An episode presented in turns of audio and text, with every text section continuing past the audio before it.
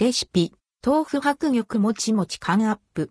お鍋やお味噌汁の具にも美味しく、カロリーオフ。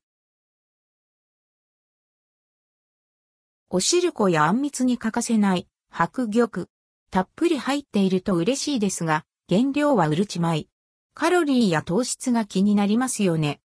量は減らさずカロリーオフしたいなら、豆腐を使うのがおすすめ。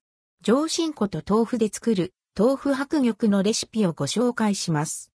カロリーオフの豆腐白玉レシピ。材料用意するものはこちら。二人前、約15個程度の分量です。豆腐の水分を利用するので水入りません。上新粉 60g 絹豆腐 60g。作り方ボウルに植え、新粉と絹豆腐を入れ、一つにまとまるまで混ぜる。白玉ってこれくらいだよねと思う大きさに丸め、中央を指で押してくぼませる。沸騰したたっぷりのお湯で茹でる。浮き上がってきたら、ザルで引き上げ、水で冷やす。あとは、お好みの味付けで食べるだけ。豆腐白玉組は豆腐入りの白玉は、上新好みの白玉に比べ歯切れよく柔らか。もちもちとしたコシがあり、食べ応えもアップしています。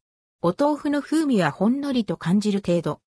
白玉に存在感があるので、あんこやきな粉などは甘さ強めはたっぷりめが相性。